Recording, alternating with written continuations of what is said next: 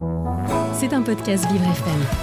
Cela fait maintenant 10 ans qu'il est possible pour un couple homosexuel de se marier en France.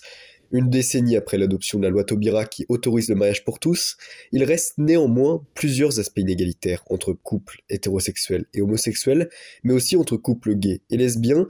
La violence à l'encontre des personnes homosexuelles est un révélateur de l'homophobie qui règne encore dans notre pays.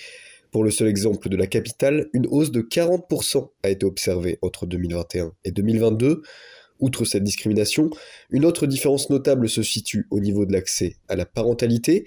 Pour un couple de femmes, il est juridiquement autorisé grâce à la loi sur la PMA de 2021 d'utiliser une procréation médicalement assistée pour avoir un enfant. Pour un couple d'hommes, par contre, cette solution n'existant pas, ils sont contraints d'utiliser la coparentalité ou la gestation pour autrui, mais ces deux possibilités ne sont pas autorisées en France. Pour devenir parents, certains couples choisissent donc plus souvent l'adoption, un parcours très compliqué tant le nombre d'enfants pouvant être adoptés en France est faible contrairement aux dossiers déposés. Aujourd'hui, 1000 enfants sont à la recherche de parents alors que 10 000 demandes ont été faites. Pour trouver un enfant, les futurs parents font alors souvent le choix de se tourner vers l'étranger, même si dans de nombreux pays, les dossiers d'adoption de parents homosexuels sont traités avec la même attention que les couples hétérosexuels, ce n'est pas le cas tous. Si le mariage pour tous est donc autorisé, la création d'une famille pour tous est encore aujourd'hui bien compliquée. C'était un podcast Vivre FM. Si vous avez apprécié ce programme, n'hésitez pas à vous abonner.